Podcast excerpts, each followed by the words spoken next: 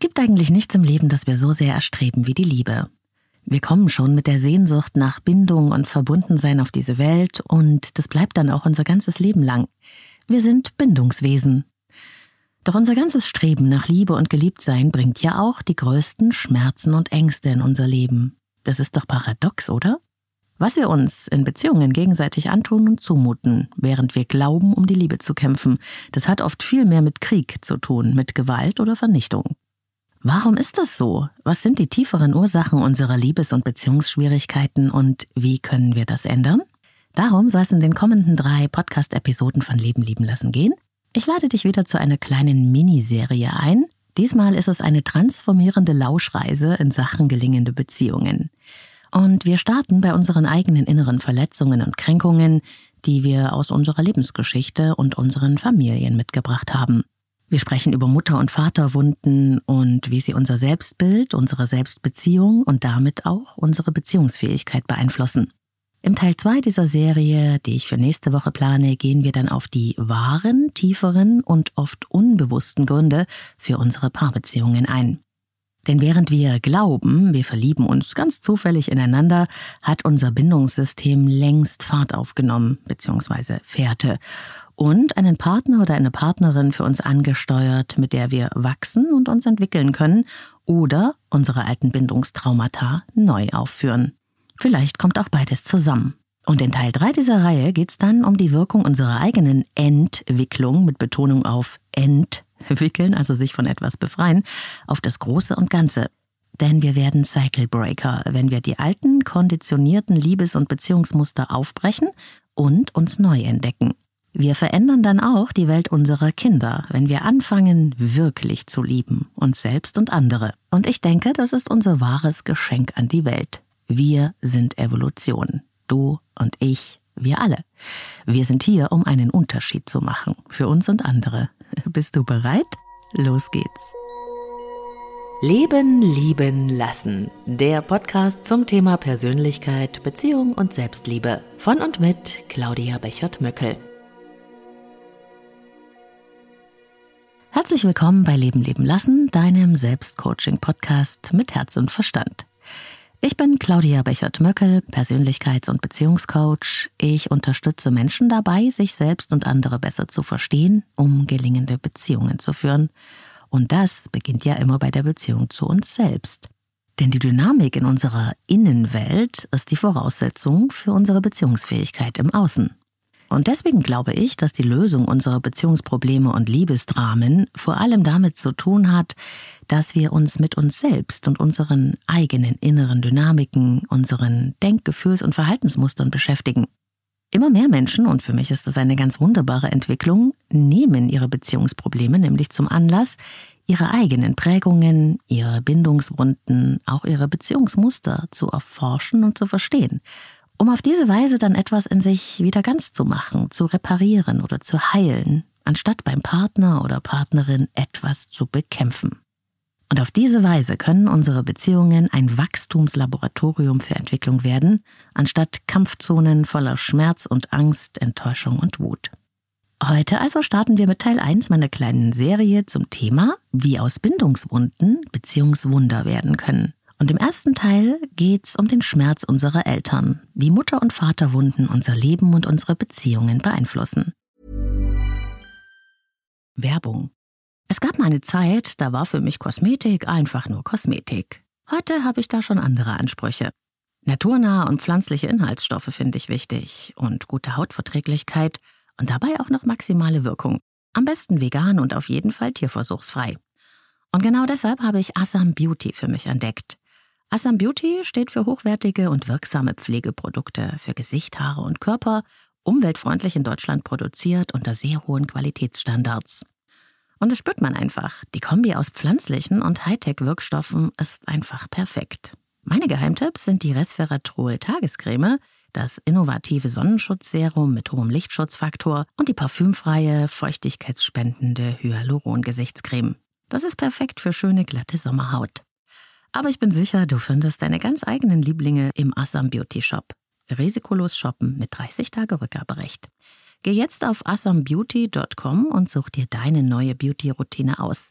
Mit meinem Code LebenLieben15, ein Wort, gibt's 15% Rabatt für dich. Den Link und den Rabattcode findest du auch in den Shownotes dieser Episode hier. Unsere Mutter und unser Vater, die sind in der Regel die wichtigsten Bezugspersonen unserer Kindheit. Und sie sind auch die erste Frau und der erste Mann in unserem Leben. Ihre Liebe prägt uns fürs Leben so stark wie nichts anderes, wenn sie sie uns schenken konnten. Und es gilt aber auch für ihre Nichtliebe, ihre mögliche Unfähigkeit zu lieben, die natürlich auch wieder mit dem Mangel an Selbstliebe und eigenen Lebenserfahrungen beginnt. Ein Kreislauf von Schmerz und Verletzung wird dabei möglicherweise in Gang gesetzt, der sich über Generationen fortträgt und den wir, wenn wir ihn nicht unterbrechen, auch an unsere Kinder wieder weitergeben. Deshalb geht es mir in dieser Folge auch nicht um eine Schuldzuweisung an die Eltern, obwohl es gut sein kann, dass du berechtigte Wut in dir trägst. Mir geht es darum, den Fokus auf uns selbst zu lenken, auf unsere eigene Innenwelt, unsere Wunden und Verletzungen, mit einem liebevollen Blick und mit Annahme für uns selbst. Für mich ist das die Grundlage für eine neue Beziehungsfähigkeit und Beziehungskultur, bei der es auch darum geht, aus unserer inneren Größe heraus lieben zu können und nicht aus Angst, Not und Abhängigkeit zu betteln, zu klammern oder zu verletzen. Denn es ist ja so, verletzte Menschen verletzen Menschen. Ich würde ja sogar noch in Klammern setzen, unbewusst verletzte Menschen verletzen Menschen. Also die, die noch nicht mal um ihre eigenen Verletzungen wissen und mit ihren Kompensationsstrategien anderen gegenüber unterwegs sind, die haben zwar nicht die Absicht, aber die setzen oft die stärksten Verletzungen. Wenn wir aber wirklich die Verantwortung für uns, unsere eigene Geschichte und unsere Entwicklung übernehmen, dann unterbrechen wir nicht nur unsere eigene Beziehungsabhängigkeit, den Kreislauf aus Angst, Schuld und Scham, sondern auch das Weitergeben des Leidens von Generation zu Generation. Wir werden authentisch und selbstbestimmter, im Einzelnen und auch insgesamt. Ich finde, das lohnt sich. Werfen wir also mal einen Blick auf unsere Urverletzungen, unsere Mutterwunde oder die Vaterwunde. Wenn wir auf die Welt kommen, sind wir so wie kleine Pflanzen, die sich nach dem Licht ausrichten. Und dieses Licht in unserer kleinen Welt sind die Menschen in unserer Umgebung, also unsere Bezugspersonen und das, was wir so dringend von ihnen brauchen, um zu wachsen und uns zu entwickeln.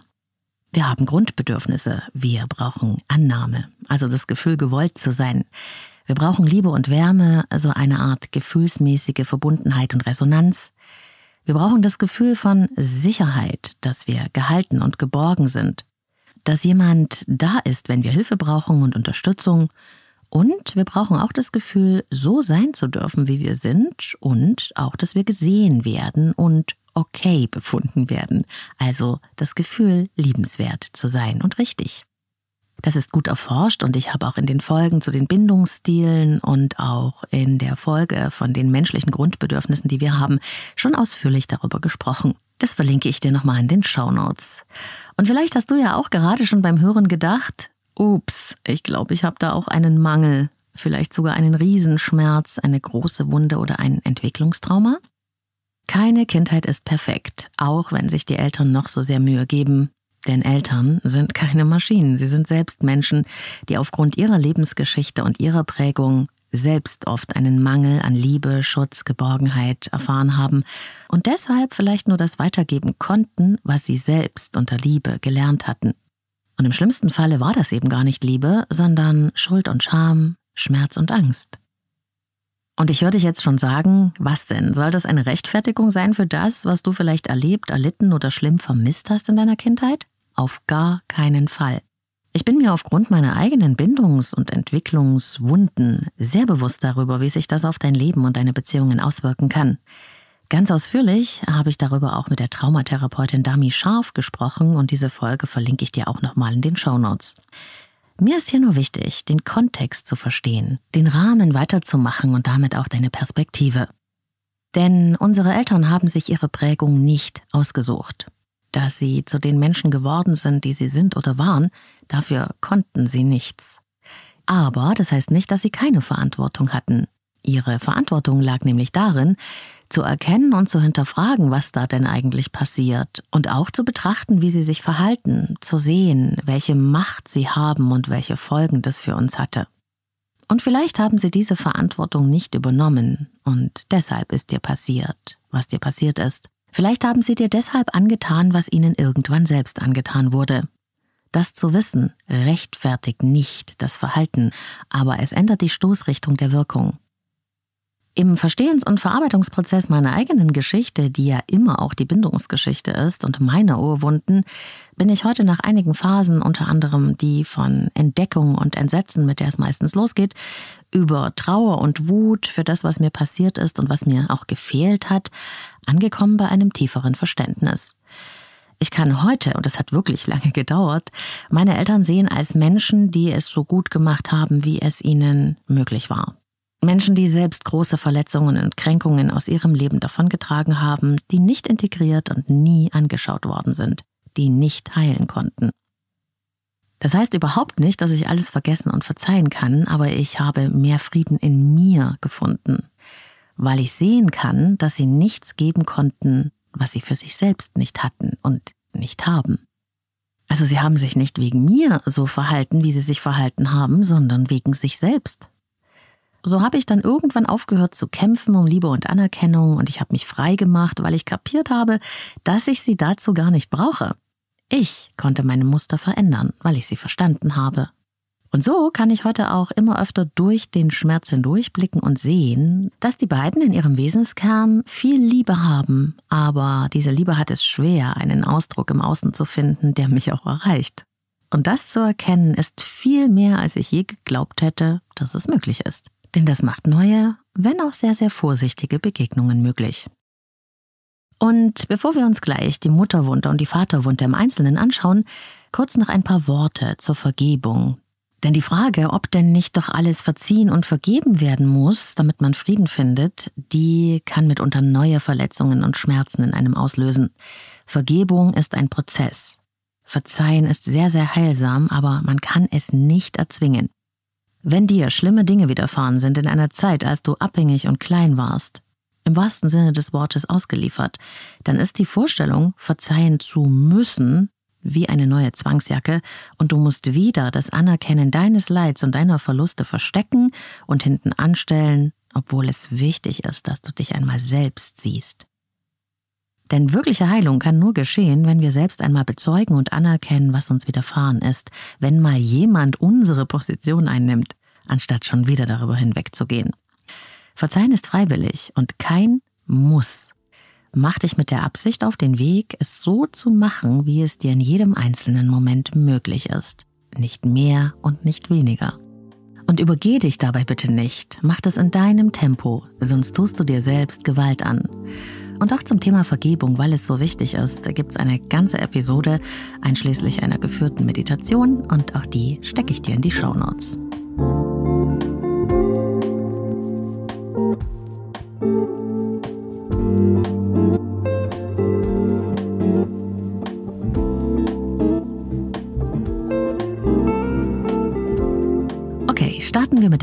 der Vaterwunde.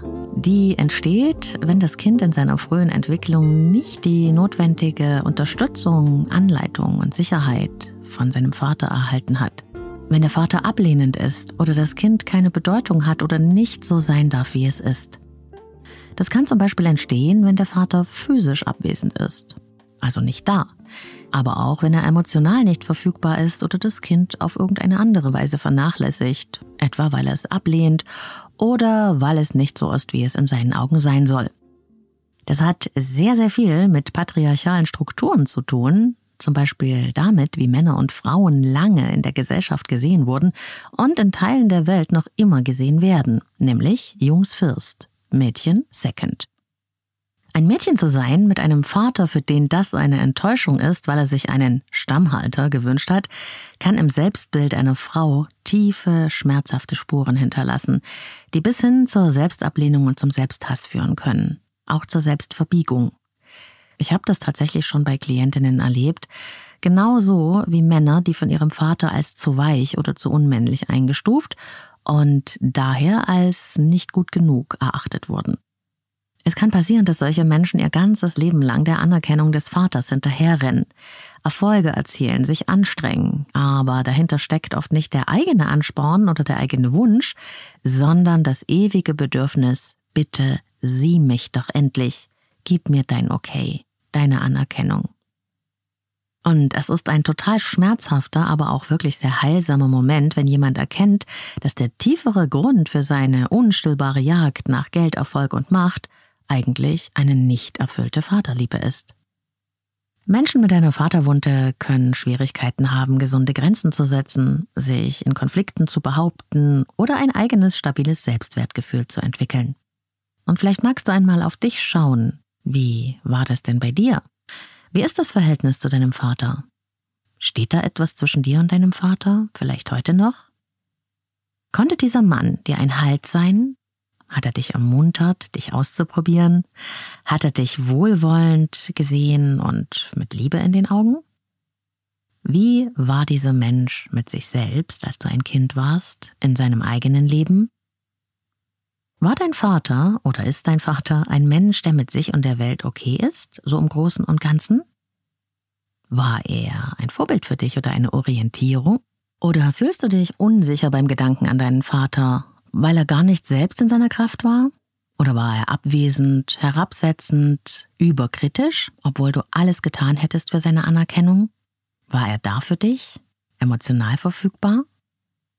Wo ist vielleicht in dir eine Wunde oder ein Schmerz entstanden dadurch, dass du einem Vater ausgesetzt warst, dessen vorgelebte Männlichkeit von uralten Vorstellungen beeinflusst war? Vielleicht war er auch zynisch und verurteilend. Vielleicht hat er versucht, dir strenge Regeln beizubringen, weil er glaubte, das würde dir helfen, im Leben klarzukommen. Vielleicht warst du ständiger Bewertung, Kritik und Leistungsdruck ausgesetzt, um ihn stolz zu machen.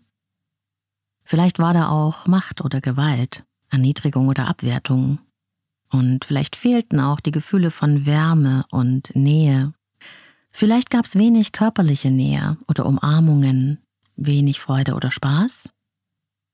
Während ich das erzähle, kann ich spüren, wie mein Körper darauf reagiert, weil ich einiges davon selbst kenne. Und vielleicht geht's dir ja in diesem Moment genauso.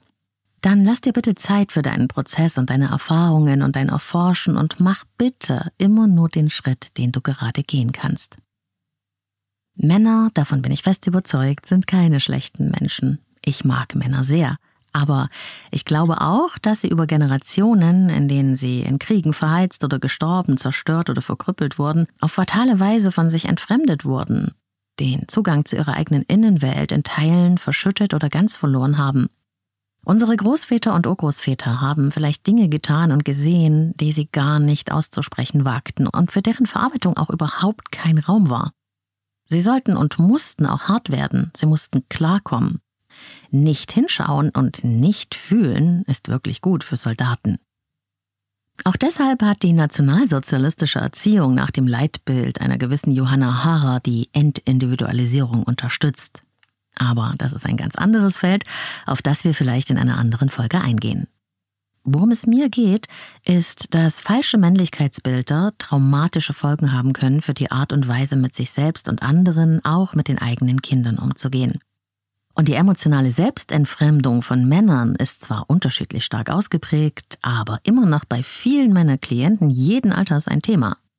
Das Schöne ist aber, dass ich in meiner Arbeit auch den wundervollen Aufbruch von Männern sehen kann.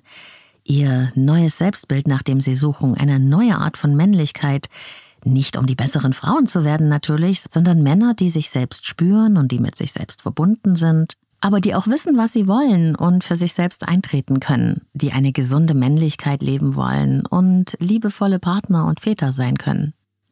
Es ist wirklich ein ganz wunderbarer Moment, wenn so ein harter Schutzpanzer aufbricht und die oft sehr lange angestauten, vielleicht nie erlaubten Gefühle so in diesem geschützten Raum eine Erlaubnis bekommen, da sein zu dürfen. Denn es ist ja so, wo etwas heraus darf, wo wir eine Tür aufmachen, da kann ja auch wieder etwas hineinkommen. Liebe zum Beispiel.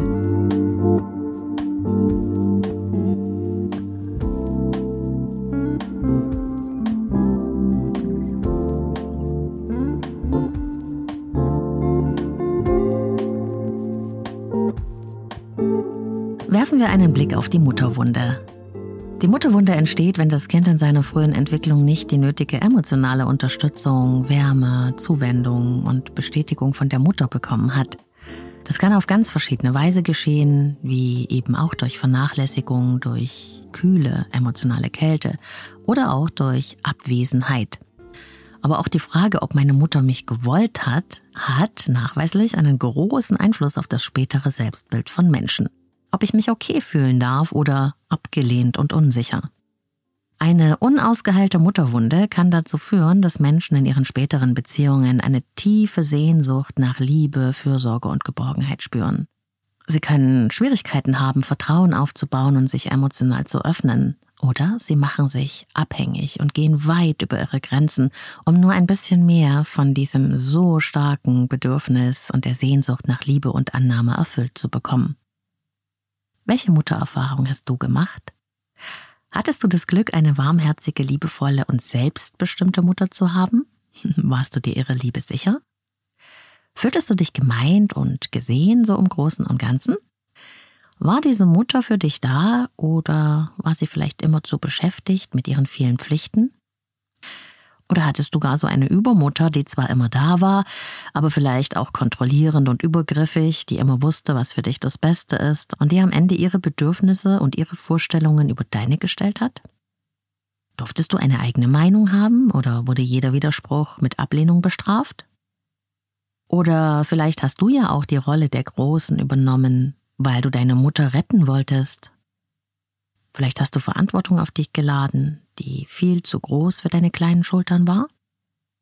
Warst du die Stärkere in eurer Beziehung?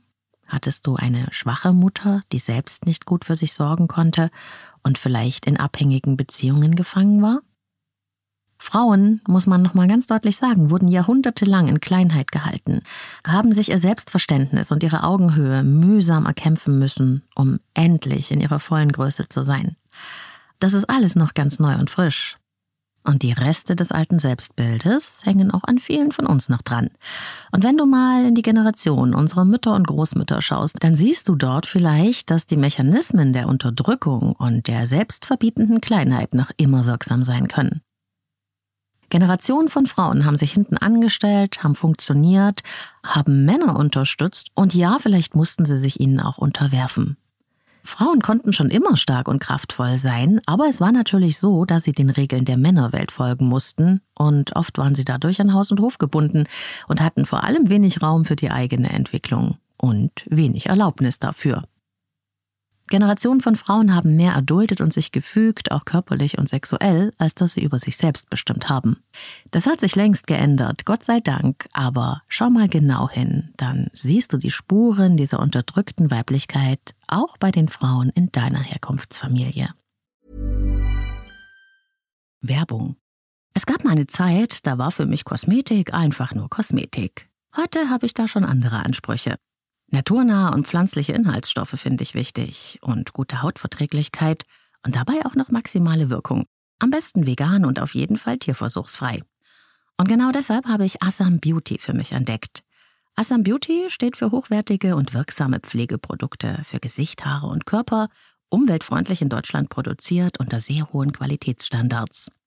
Und das spürt man einfach. Die Kombi aus pflanzlichen und Hightech-Wirkstoffen ist einfach perfekt. Meine Geheimtipps sind die Resveratrol Tagescreme, das innovative Sonnenschutzserum mit hohem Lichtschutzfaktor und die parfümfreie, feuchtigkeitsspendende Hyaluron-Gesichtscreme. Das ist perfekt für schöne, glatte Sommerhaut. Aber ich bin sicher, du findest deine ganz eigenen Lieblinge im Assam Beauty Shop. Risikolos shoppen mit 30 Tage Rückgaberecht. Geh jetzt auf assambeauty.com und such dir deine neue Beauty-Routine aus. Mit meinem Code LebenLieben15, ein Wort, gibt's 15% Rabatt für dich. Den Link und den Rabattcode findest du auch in den Shownotes dieser Episode hier.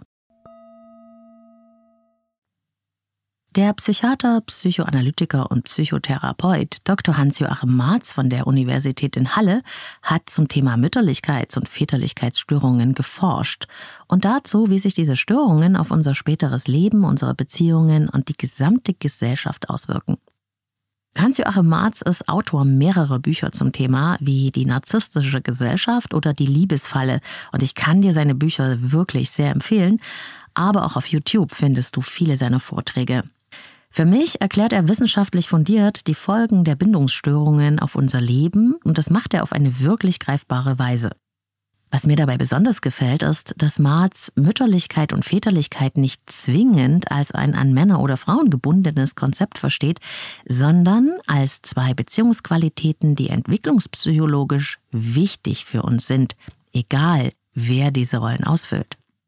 Mütterlichkeit hat demnach etwas zu tun mit Nähren, Einfühlen, Annehmen und Verstehen, Verbinden, Bestätigen, Trösten und Halten, Schützen. Die väterlichen Aspekte haben mit Exploration, also nach außen gehen zu tun, mit Unterstützen, mit Fordern und Fördern, mit etwas riskieren, mit Ausprobieren, mit Strukturieren, auch mit Verantwortung und Pflichten zu lernen und damit Grenzen zu haben und auch Grenzen zu überwinden.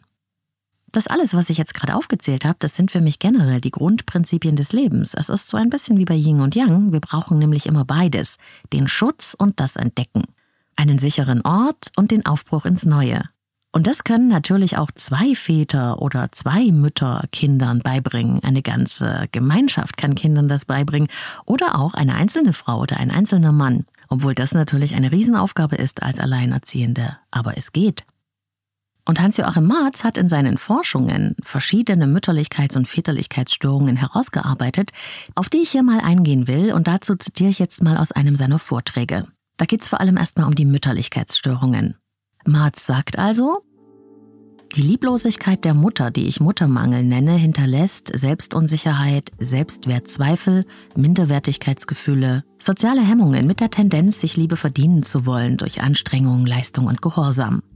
Das Kind fürchtet in aller Regel, dass es selbst daran schuld sei, nicht geliebt zu werden, dass es wegen irgendwelcher Eigenschaften oder Begrenzungen, die den Eltern nicht gefallen, nicht liebenswert sei.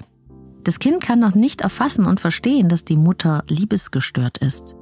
Die Mutter muss zwangsläufig ein idealisiertes Objekt bleiben, trotz jeder real schlechten Erfahrung mit ihr, um die Tragik des Liebesmangels durch Illusionen abzumildern. Nicht selten ist die frühe Lieblosigkeit ein Antreiber für enorme Leistungen, um doch noch Liebe zu gewinnen.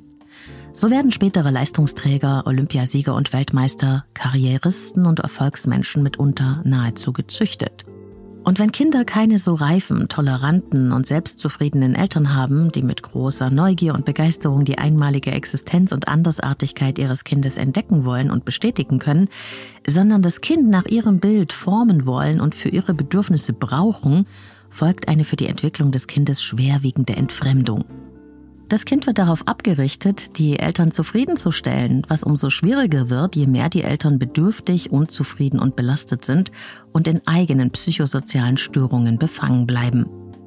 Wenn das Kind die Erfahrung machen muss, dass es nur im erlaubten und erwünschten Feld der Eltern bestätigt wird, dass es nur Zuwendung bekommt, wenn es der Mutter dient, resultiert eine schwerwiegende Entfremdung. Diese Konstellation nenne ich Muttervergiftung, weil es nur den Anschein hat, dass man doch gerne gehabt und gut versorgt wird, aber die daran geknüpften Bedingungen bleiben verborgen und werden verschleiert.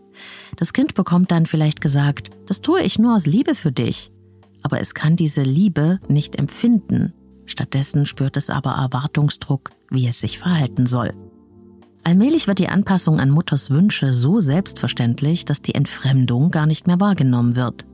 Erst viel später, wenn es darauf ankommt, für sich selbst zu sorgen und die eigenen Entscheidungen zu treffen, wird die Verbiegung an der Rat und Hilflosigkeit gegenüber den Fragen deutlich, wer bin ich und was will ich wirklich?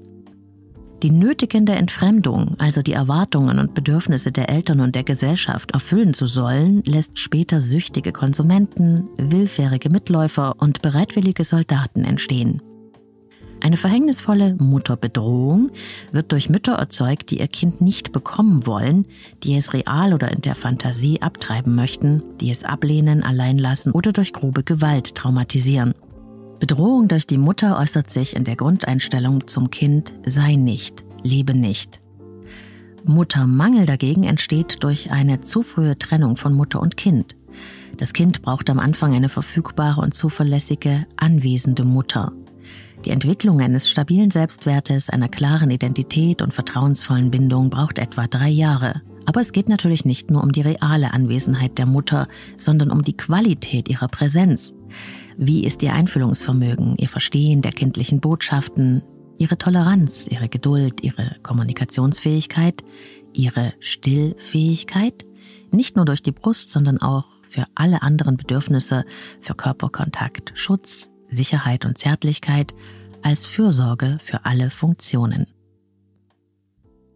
Soweit also ein Zitat aus einem Vortrag von Dr. Hans-Joachim Marz, der zum Thema Mütterlichkeits- und Väterlichkeitsstörungen geforscht hat. Die Väterlichkeitsstörungen nach Marz, die zeigen sich in Vaterflucht, das heißt einen nicht verfügbaren Vater zu haben, der entweder real nicht da ist oder immer mit anderem beschäftigt oder emotional überhaupt nicht verfügbar ist.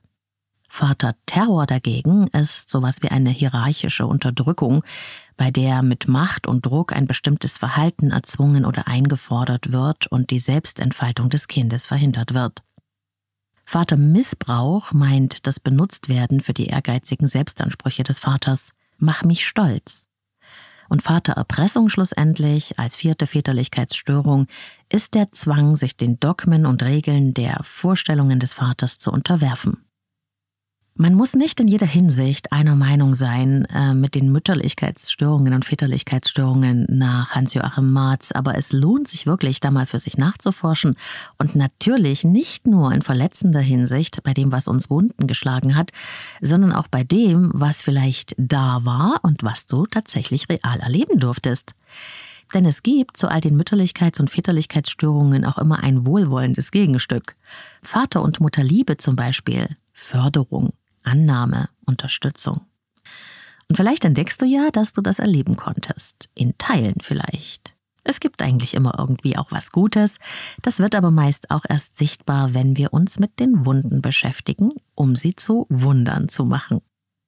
Denn du bist, und das möchte ich dir gerne sagen, kein Opfer der Umstände und Prägungen, wenn du beschließt, dich auf den Weg zu machen zu dir selbst. Du bist Gestalterin oder Gestalter deines Lebens, wenn du es sein willst trotz deiner Wunden und Erfahrungen. Wir alle haben Dellen in unserem Selbst, der eine mehr und der andere weniger groß, aber das bedeutet nicht, dass wir defekt oder kaputt sind. Wir sind viel mehr als unsere Prägung und unsere Geschichte, weil wir eine Wahl haben, jeden Tag neu über uns hinauszuwachsen, um die zu sein, die wir wirklich, wirklich sein wollen, zu uns und anderen geliebt und von Herzen liebend, kraftvoll und wunderbar und am besten jeden Tag ein Stück mehr davon. Das wünsche ich dir von Herzen, deine Claudia.